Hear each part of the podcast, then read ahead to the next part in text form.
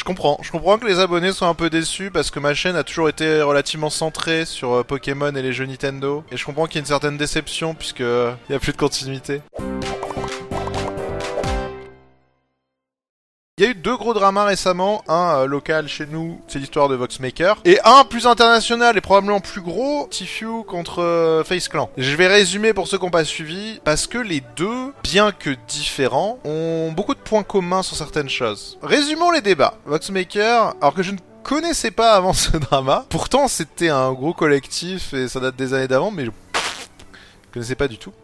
Voxmaker qui était quoi Un collectif de euh, pas mal de youtubeurs différents, ils avaient chacun leur chaîne YouTube et il y avait une, euh, une chaîne centrale où ils faisaient des chansons parodiques et ils étaient invités notamment en convention pour chanter sur scène. Je crois que c'est ça. Après ils faisaient des vidéos un peu sur tout, ouais. Euh, bref, le collectif s'est arrêté il y a deux ans, chacun a tracé sa route séparément. Du coup, deux ans après la fin plus ou moins de ce collectif, le drama est arrivé par une vidéo postée par en gros, c'est à peu près tous les membres, euh, les anciens membres du collectif versus un des cofondateurs euh, du collectif. Pour faire très simple. Ils ont fait... Alors, n'hésitez pas, si vous avez du temps, à aller voir euh, les deux vidéos. Il y a une première vidéo qui est la plupart des anciens membres du collectif qui dénoncent, qui s'attaquent qui expliquent pourquoi euh, Voxmaker a fermé, tous les soucis, etc. liés à ça, qui s'attaquent au cofondateur qui dure deux heures la vidéo, donc c'est si vous avez du temps.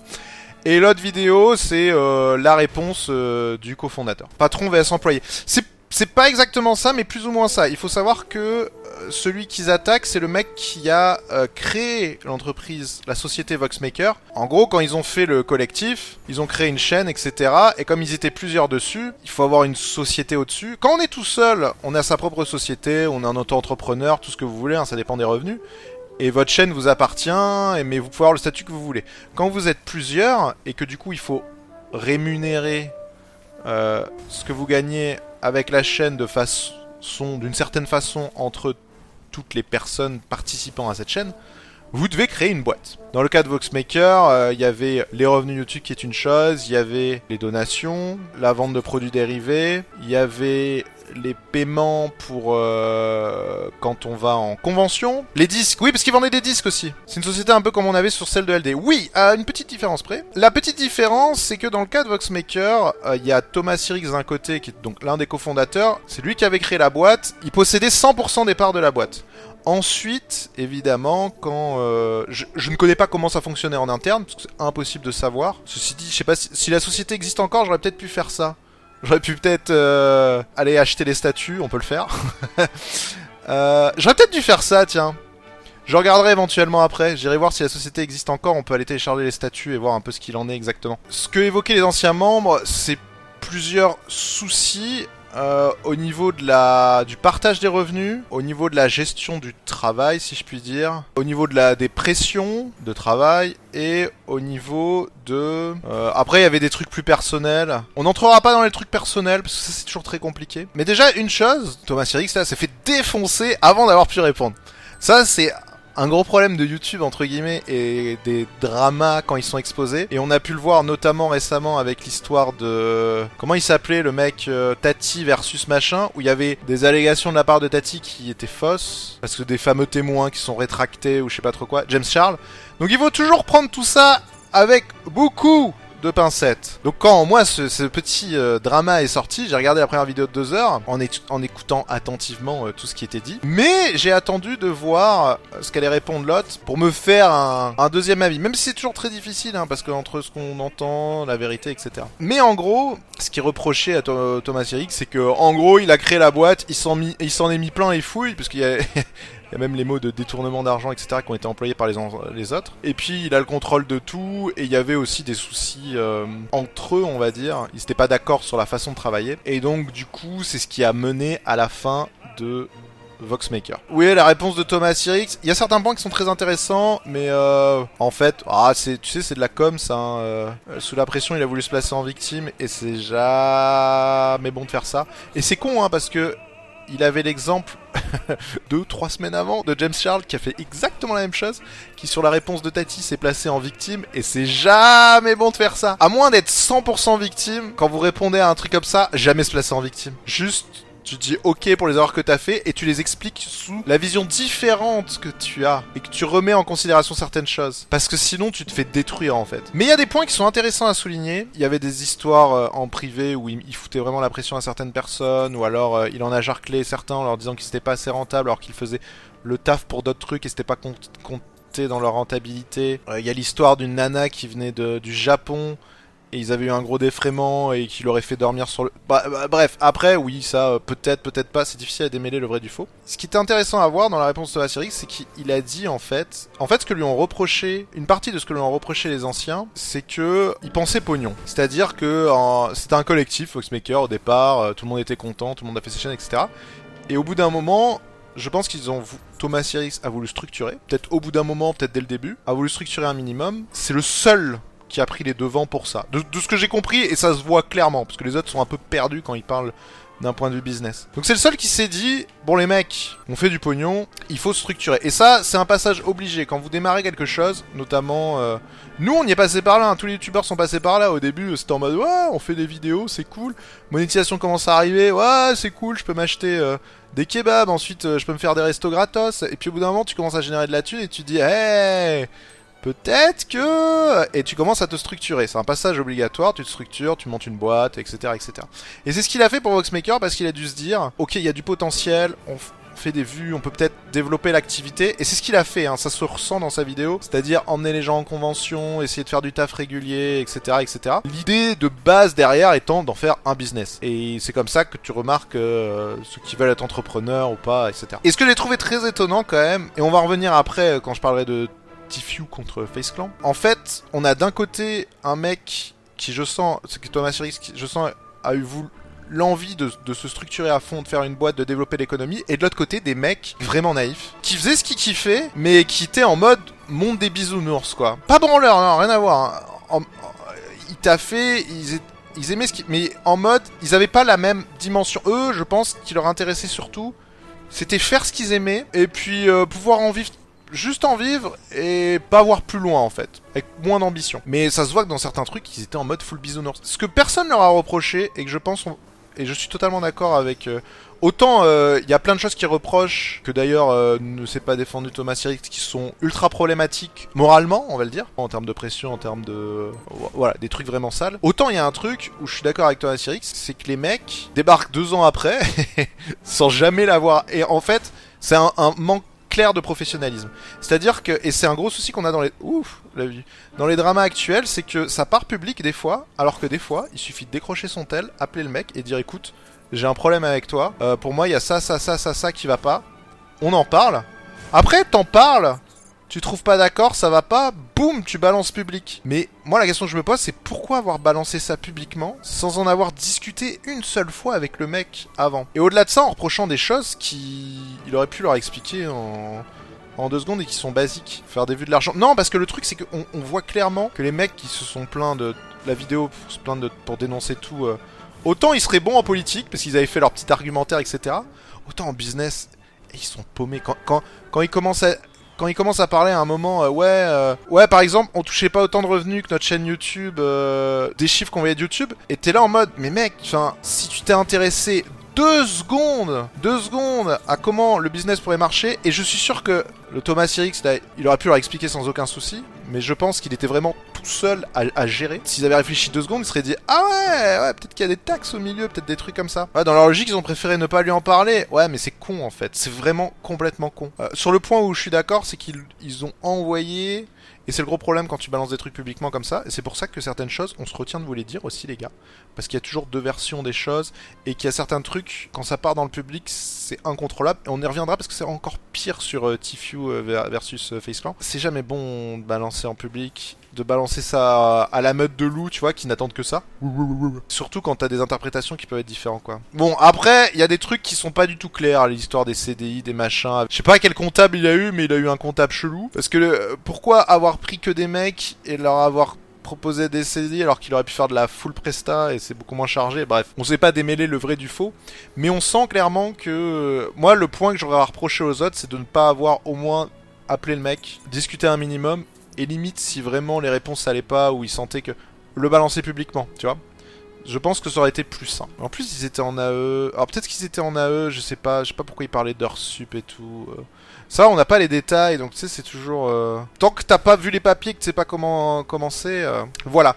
Mais je voulais parler de ça parce que euh, faut savoir qu'à l'époque de LD, je m'occupais de euh, toute la gestion admi- administrative. J'étais pas tout seul, j'avais pas 100% euh, des parts, on était quatre associés. Et surtout, pour le coup, j'étais avec des associés qui faisaient confiance, donc le problème se posait pas. Même s'ils sont presque jamais intéressés à la partie administrative, clairement, je t'avoue que euh, B-Boy ou un ils s'en foutaient de la partie administrative et c'était en mode ouais t'inquiète tu gères frérot. Des fois c'est un peu compliqué parce que des fois il faut expliquer certaines choses et, euh, et c'est dur de l'expliquer, notamment quand il- le contrôle fiscal est tombé dessus et que j'ai dû tout leur expliquer. Et heureusement il me faisait confiance donc euh, ça n'a pas posé de soucis. Mais voilà, mais c'est pour dire qu'il y a toujours deux versions des histoires et qu'il faut faire attention. Oui clairement euh, de Thomas Sirix etc. Il y a des clairs et des trucs vraiment pas nets et vraiment chelous. Mais groupe de l'autre côté ils sont pas tout blancs non plus et ils sont coupables d'une certaine façon. En gros, de s'être dit, oh bah on gère rien, on s'en occupe pas, ils s'y sont jamais intéressés, et puis derrière, ah bah on n'est pas d'accord. En fait, quand tu es dans une boîte, dans un groupe, dans une boîte, et que tu te dis, ben tout ce qui est euh, gestion, etc.,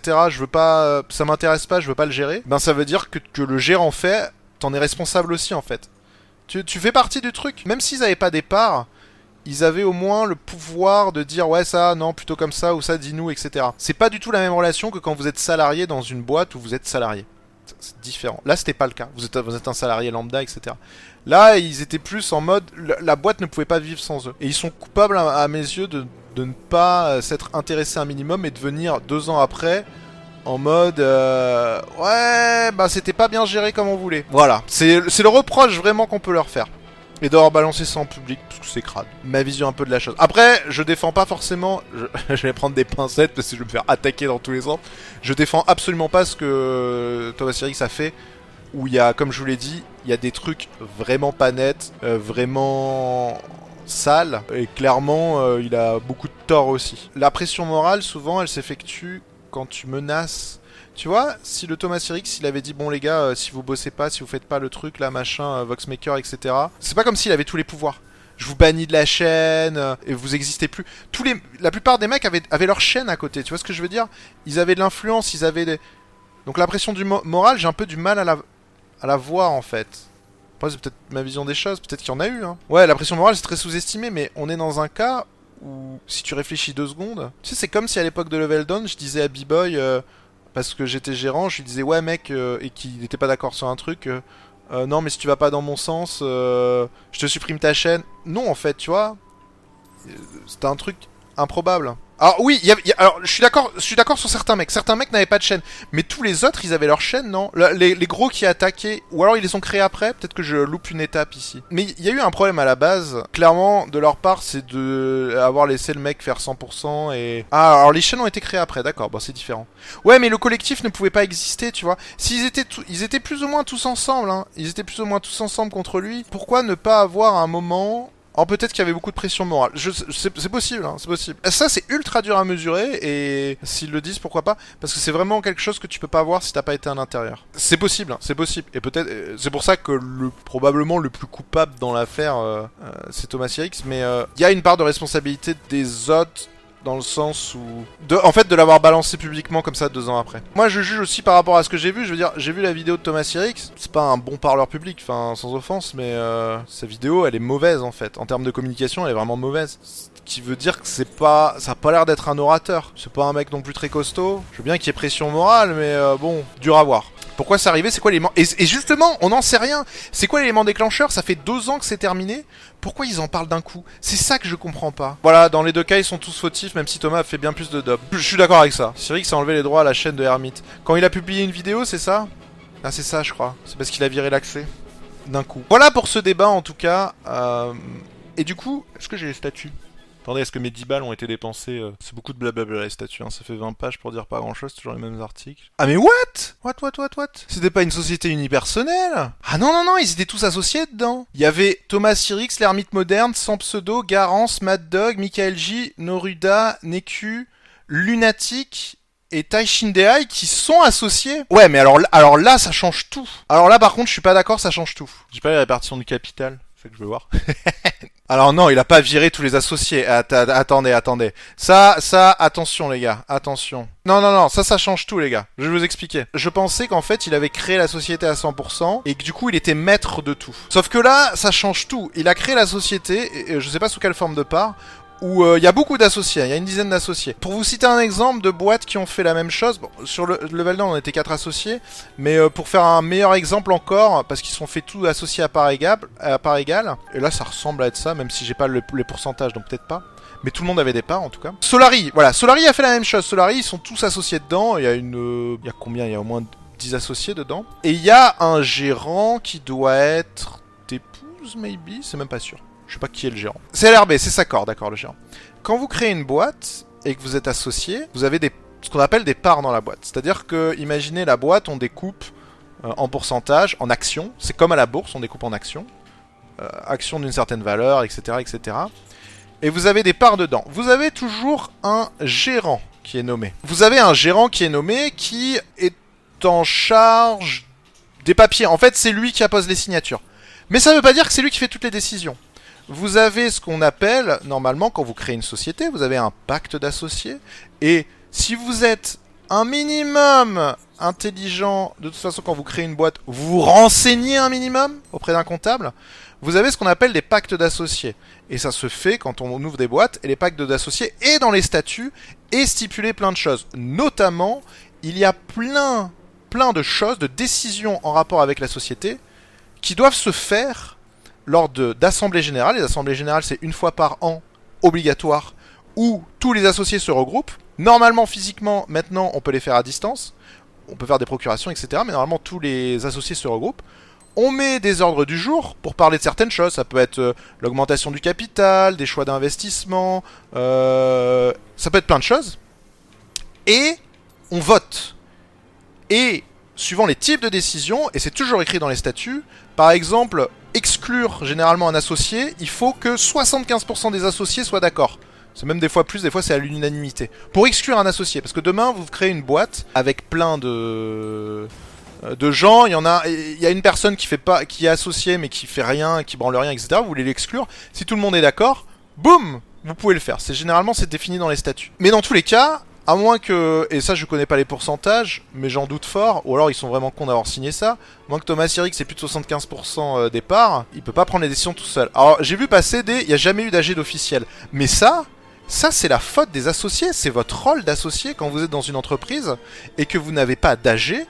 Moi ça m'est arrivé, ça m'est arrivé une fois dans le cadre d'une boîte sur lequel je ne suis pas gérant, il n'y avait pas eu d'AG, et ben j'ai relancé plusieurs fois le gérant en lui disant mec, il n'y a pas eu d'AG, il n'y a pas eu de truc, c'est pas normal. Fais une AG. Si le mec le fait toujours pas, il faut envoyer des courriers euh, en recommandé, etc. Je sais pas si c'est au tribunal de commerce ou truc comme ça, en disant que votre gérant n'a pas fait les AG, etc. et que vous estimez que euh, c'est contraire au truc et euh, que ça vous porte préjudice, etc. Et il peut être, il peut être décidé qu'il ne peut plus gérer la boîte, c'est quelqu'un d'autre qui reprend, ou il peut être exclu, etc., etc. Et ça, enfin, bah, tu réfléchis un minimum, quoi. Revendre leur part, ça ne peut pas être fait sans l'accord des gens qui revendent. Donc peut-être que Thomas Sirix s'est dit à un moment, allez go, je vais racheter les parts parce qu'eux ils gèrent rien, etc. Et, et où les autres voulaient revendre, j'en sais rien.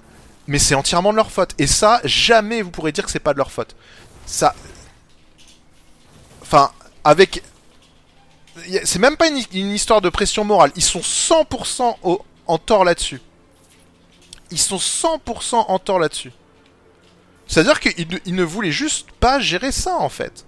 Et c'est bien beau d'arriver deux, ans... Ah bah j'ai terminé. C'est bien beau d'arriver deux ans après et dire... Euh, ah ouais, mais euh, on n'avait aucun droit sur la gestion. Mec, si t'as revendu tes parts et que tu t'es jamais investi dedans, bah c'est ta faute en fait. Ils sont complètement déphasés et c'est tout con, hein. Mais euh, la réalité des choses, ça va être que demain, s'il attaque en disant on n'a pas pu gérer les choses et que Thomas Sirix arrive en disant bah regardez, ça c'est le document, dans laquelle je rachète leur part qu'ils ont signé. Le juge il va faire ben vous avez signé, point, point à la ligne, terminé. Vous avez signé, vous avez cédé vos parts, vous avez aucun droit dans la gestion. Point, terminé, finish. Après, on peut discuter d'un point de vue moral entièrement. On, peut être d'accord sur le fait qu'il a essayé peut-être de les entourlouper, etc. Ça, ça, ça, aucun souci. Mais c'est légal en fait. Il y a rien d'illégal dans ça. Et il y avait même pas de rapport de force. Donc euh, en fait, voilà, c'est- la chose qu'on peut reprocher, c'est j'espère que cela servira de leçon, c'est qu'ils ont désolé pour eux, mais ils ont été stupides, vraiment. Alors ouais, règle numéro 1. Je parle d'expérience. Après, on fait tous des erreurs dans la vie, mais c'est comme ça qu'on progresse, notamment en business. Non, alors ça par contre, on va parler d'une règle plus générale, si ça vous arrive dans la vie, euh, pour certains qui me suivent. Et ça, c'est des conseils que je donne, même si je suis encore jeune euh, en expérience en entreprise. Le conseil que je donnerais, quand vous créez une boîte, ne faites jamais l'erreur de vous dire Allez, je te mets en associé parce que t'es mon pote. Jamais, jamais, jamais, jamais. Quand vous montez une boîte et que vous êtes avec des associés, les associés ils doivent être là pour deux choses. Enfin, pour l'une des deux choses. Un, ils sont indispensables à la vie de la société, véritablement indispensables pour faire fonctionner la société, et vous avez besoin d'eux. Si c'est vous qui créez le business, hein, j'entends-. Et donc, vous les mettez en tant qu'associés pour qu'ils s'investissent pleinement dans la boîte, et de toute façon, vous avez besoin d'eux. Deux, ils apportent le pognon. Voilà, c'est les deux seuls cas où vous devez prendre des associés. Jamais pour d'autres raisons. Et j'ai envie de dire, parfois il peut y avoir des exceptions de type on fait manger la famille, c'est-à-dire vous pouvez vous associer avec la famille, mais c'est très particulier. La famille c'est toujours très compliqué. Mais euh, ne vous associez jamais en business juste parce que euh, ah c'est mon pote. Non non non non, c'est co- c'est comme ça que un vous détruisez des amitiés, deux vous détruisez des business. La famille c'est simple, ça peut arriver, soit ça va être le- le pire coup de pute etc. Mais généralement, les business en famille, si vous connaissez un minimum la, per- la personne, vous savez que c'est quelqu'un qui jamais vous, fera de vraiment sale coup. Ça peut arriver, il y a toujours des surprises. hein. De sale coup juste parce que c'est votre famille en fait. Il peut pas disparaître du jour au lendemain. Bref, voilà, c'était des petits conseils. Mais donc du coup, euh, pour en revenir à ça, moi je croyais que c'était... Parce que c'est ce que j'avais entendu dans leur première vidéo, je croyais que c'est lui qui avait 100% des parts. Et dans ce cas-là, il y avait plus de choses à redire sur la gestion, mais et qu'il les avait peut-être entourloupés à la création de la boîte.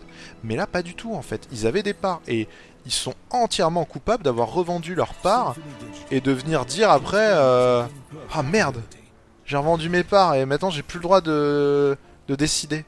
Bah non, si tu revends tes parts et que derrière t'es pas d'accord, bah tu te casses en fait. Et si tu veux pas te casser parce que tu dis putain ça fait chier, euh, c'est grâce à moi que le projet est là, bah fallait pas revendre tes parts frérot. Et une fois de plus, qu'on soit d'accord, Thomas Erix n'est pas une entière victime dans, dans l'affaire. Il y a des trucs sur le plan moral et sur certaines choses qui ont été faites qui paraissent euh, plus que limites, euh, plus que problématiques et clairement il est coupable de... Il a l'air en tout cas coupable et surtout, surtout que ça vient de, de tous les autres. Donc on peut se dire qu'il y a pas mal de vérité là-dedans. Il a profité de leur ignorance comme beaucoup le font. Ouais mais à un moment merde mec. euh, À un moment c'est bien beau l'ignorance mais par exemple sur le business pur, le Thomas Sirix il est pas là pour leur mettre des couches toute la journée quoi. À un moment t'es adulte, euh, bah tu te renseignes. Aujourd'hui on a Google, on a tout, tu t'appelles un comptable, tu te renseignes. L'ignorance c'est bien beau mais euh, mais ça va quoi, la, la- la société d'assister ça va. hein. Tu sais c'est le même coup de putain j'ai mis mon bébé dans le micro-ondes pour le faire sécher, il a explosé, je comprends pas. À un moment, euh, bon, merde quoi, tu, tu peux pas non plus. euh, Je veux dire, c'est c'est exactement comme moi. J'ai râlé sur mon contrôle fiscal, par exemple, je vais revenir, c'est sympa. Parce qu'il y avait certaines choses où ils m'ont induit en erreur, c'était différent. Mais il y a certaines choses que j'ai pas du tout râlé, parce que ça a été de ma faute.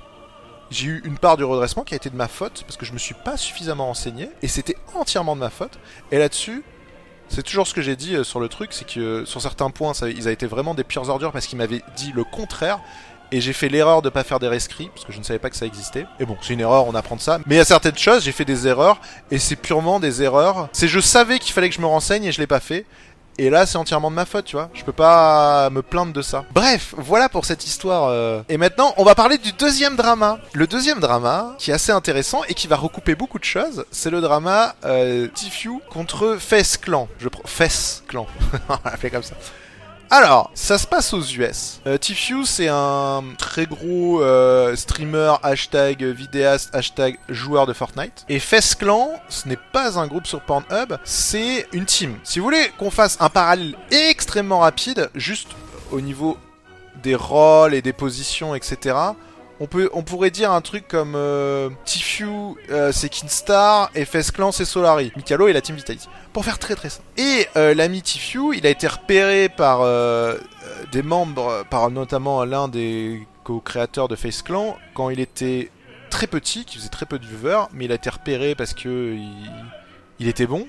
Petit peu comme Kinstar a pu être repéré. Et il s'est fait offrir un contrat de management gestion, slash gestion par Face Clan, où en gros Face Clan lui dit, bah écoute mec, tu continues à jouer à Fortnite, tu vas faire kill, tu vas devenir un super pro player, nous on fait en sorte de booster ta visu pour que tu chopes plein de viewers, pour que tu puisses... On te met dans des conditions on te fait une gaming house, on te met dans des conditions, tu vas pouvoir t'entraîner avec d'autres d'autres gens de, du Fortnite game, tu vas pouvoir t'entraîner avec eux, pouvoir donner des conseils, euh, tu vas devenir encore meilleur. On s'occupe de tout. D'un point de vue business, on s'occupe de tout pour toi. On s'occupe de tes, inscriptions euh, au tournoi, on s'occupe de gérer ta chaîne Twitch, ta chaîne euh, YouTube, on s'occupe de tes OPSP, on s'occupe de tout. Et dans ce contrat, il est stipulé que suivant ce qui est géré, Tfue touche un, certain pourcentage et Clan le reste des pourcentages.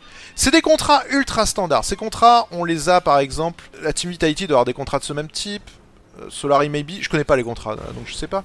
Mais ne serait-ce qu'à un niveau encore moindre, on l'a par exemple sur YouTube avec les networks. Ou moi je l'ai avec, euh, avec mon agent. Mon agent et sa boîte, sur toutes les OP qui m'amènent on a un contrat qui est établi en disant ben euh, si lui c'est lui qui m'amène l'OP, il me prend tant de pourcentage. Si c'est moi qui amène l'OP et que lui qui négocie, il prend un autre pourcentage qui est inférieur.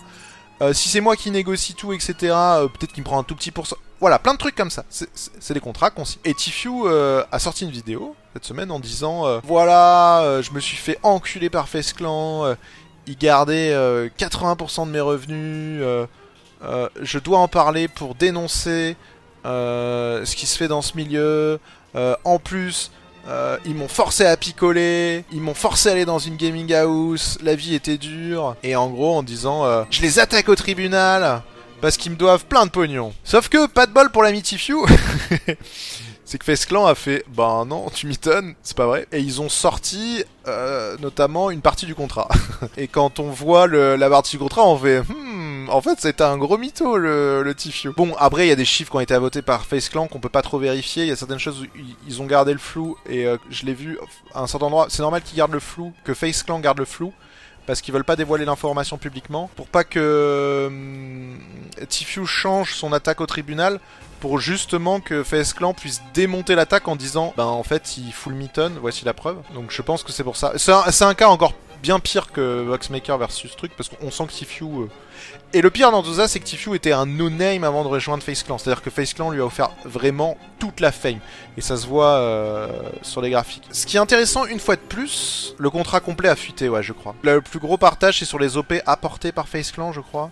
Le reste, c'est plutôt du 80-20 pour Tfue. Ouais, on parle quand même de... Ça parle de thunes à plusieurs millions. Euh. Ce qui est intéressant de voir, c'est qu'une fois de plus, le mec, il l'a signé le contrat. Sauf si je dis une connerie, et au début, je me suis dit, ah bah il avait pas de contrat, il s'est aperçu qu'il se faisait niquer. Parce que moi, ça... Ah, on va revenir en arrière, moi ça m'est arrivé. Au tout début de, de, de ma YouTube Game Adventure, il y a eu toute une partie vers 2014-2015 où on avait des agences de com qui nous proposaient des OP, mais euh, il n'y avait pas de contrat à cette époque-là. Et j'ai appris assez rapidement que ces agences, elles nous disaient ouais, je te paye, euh, je te paye 700 balles, euh, c'est un super bon deal et tout. Et en fait, on s'est aperçu que le deal de base avec l'éditeur, c'était 5000 balles. Donc en gros, le mec l'agence de com se faisait 4, 4500 balles et le youtubeur 5000 balles. Ce qui est un taux de partage, on est à du 90%, 10%, qui est un peu, bon, plus que limite, hein, clairement. Mais ça, pour le coup, c'était effectivement assez dégueulasse, puisqu'il n'y avait pas de contrat, il n'y avait rien. C'était cette époque-là. Maintenant, ces époques-là sont révolues, heureusement. Équitable, ouais, tout à fait. Mais au début, je me suis dit que Tifu vs Face, ça devait être un truc du même style, c'est-à-dire le mec s'était fait entuber et il s'est rendu compte qu'il s'est fait entuber un moment. Mais non, que dalle Il y a des contrats, des vrais contrats Donc le mec a signé le contrat, où il y a tous les chiffres dedans, et il est assez teubé pour venir après... Oh, le contrat, pas bien Le mec, fallait pas le signer. Fallait pas le signer, en fait. On s'est tous fait enculer par des contrats à une époque, mais c'était une autre époque. C'était une autre époque, les débuts de YouTube, où il y avait notamment l'époque Meshimina, hein Meshimina, tout le monde connaît, hein, qui se faisait... Euh, 60%, 40%, mais qui disait Eh, viens dans mon network, c'est le meilleur plan. Mon tout premier contrat de network, mais j'étais quasiment obligé de le faire parce qu'on n'était pas structuré, c'était compliqué pour, toucher la, thune à l'époque. C'était un 60% pour moi, 40% pour le network. Ça a bien évolué depuis, ces contrats n'existent quasiment plus. Mais là, euh, dans le contrat, le contrat est clairement clair. Et donc venir se plaindre après de ça, t'es en mode, ben mec, fallait pas le signé en fait. Et le pire, c'est qu'il lui dit qu'il a dénoncé ça pour rendre le milieu plus sain, etc. Et en mode, bah non, en fait, tout ce que tu fais là, c'est le contraire. Certains ont raté le passage de tu te professionnalises, tu te renseignes un milieu. On n'est plus dans le monde de l'école, le monde des bisounours. On n'échange pas ses pogs à la récré, quoi. C'est pas ça en fait, c'est du business. Même quand tu fais du business avec des potes, tu le fais bien, tu le fais carré et tu te protèges. Parce que c'est comme ça. Parce que le business, quoi qu'on en dise, le monde du travail et le monde du business encore plus, c'est un monde de requins. D'ailleurs, tu, tomberas quoi qu'il arrive sur des grosses putes. Vraiment. Donc, donc tu te protèges. Et là, dans ce cas-là, euh, bon, pour moi, Tifu est 2 milliards de pourcents en tort. Et pour le coup, Face gère bien sa com. S'il y a aucun souci. Mais c'est un point intéressant qui va nous mener au troisième point. Tous ces débats, ils étaient pour arriver à ce, à ce fameux troisième point. Donc je voltige avec ma, voiture. Ce troisième point, qui est un point où on peut rassembler ce qui, s'est passé avec Voxmaker et ce qui s'est passé avec euh, c'est que, en fait, je suis encore étonné aujourd'hui, on est en 2019. YouTube est, professionnalisé depuis combien de temps? C'est quand même incroyable que des gens créent des dramas alors qu'ils sont même pas renseignés. Finalement, Tifu est stupide car il passe pour un con.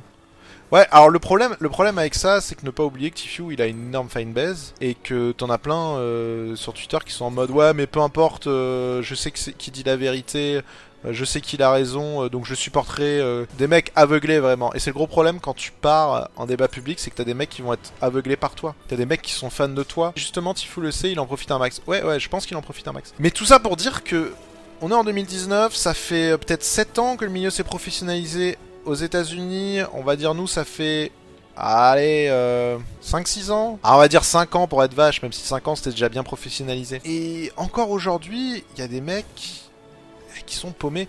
Et en fait, c'est le problème numéro 1 du monde de YouTube, du monde du stream. Vraiment. Le problème numéro 1 devant tout le reste, c'est à quel point un grand nombre de youtubeurs, streamers, influenceurs, tout ce que vous voulez, ne sont absolument pas professionnels. Sur soit leur façon de travailler, soit leur façon de communiquer, soit leur naïveté. Et c'est un énorme problème dans notre milieu parce que moi je le rencontre plus fréquemment, que ce soit quand on doit travailler avec d'autres, etc. C'est le manque de professionnalisme. Et là, ces deux, ces deux dramas l'exposent d'une certaine façon, puisqu'ils sont partis publiquement sur des trucs qui avaient rien à foutre, soit public, au lieu d'être un minimum professionnel et de se dire bon écoute j'ai un problème, je suis pas d'accord, je contacte le mec, je, me sers pas de l'arme publique. Et, euh, clairement hein, les mecs, hein, je vous dis, hein, des fois c'est un enfer hein, de, bosser avec d'autres du milieu. Il y en a beaucoup qui sont pas professionnels, mais le problème c'est qu'ils sont trop influents et personne dans leur entourage et génère trop de pognon. Personne dans leur entourage leur dira mec, tu fais de la merde en fait. Parce que leur entourage, sauf, sauf la famille, c'est les seuls qui peuvent vraiment dire ça.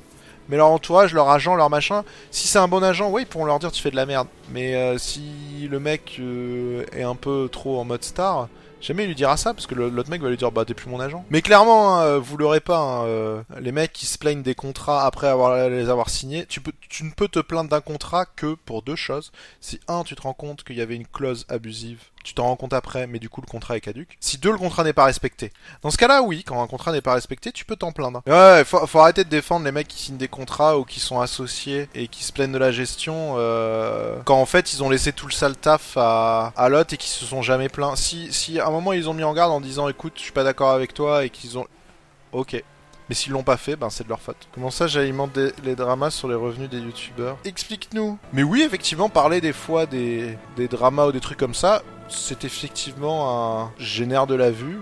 Ça, ça permet de le faire. Après, moi, je parle de ça parce que j'aime bien donner mon avis qui est une vision peut-être un petit peu différente de ce que tous les gens que les gens ont parce que étant du métier, moi c'est ça qui me plaît surtout. Alors oui, derrière on en fait une vidéo, mais je trouve intéressant que les gens puissent voir cette vision-là, qui est une vision, euh, voilà, qui puissent, qui puissent avoir différents points de vue. Bah moi, en fait, j'ai surtout des éléments par rapport au débat, des éléments de vision qui me font tout de suite tilt, parce que je sais comment c'est en fait. Et il y a certains, autant il y a certains trucs, ça va dépendre des gens, autant il y a certains trucs, tu sais comment c'est. Genre là, quand je vous ai parlé toutes ces histoires et je suis allé chercher les statuts, voilà, je sais que, comme je vous l'ai dit pour l'histoire de Voxmaker, qui sont en tort en fait. Et là, il y a aucun doute possible parce que quand tu vois ça, et c'est des trucs que les gens vont pas forcément y penser ça. Un mec ouais qui aurait monté une boîte euh, va y penser.